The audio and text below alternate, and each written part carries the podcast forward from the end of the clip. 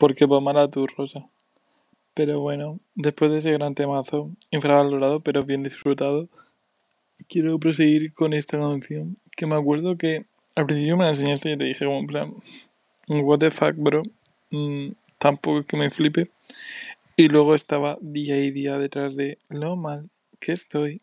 Bueno, ya sabes cómo sigue.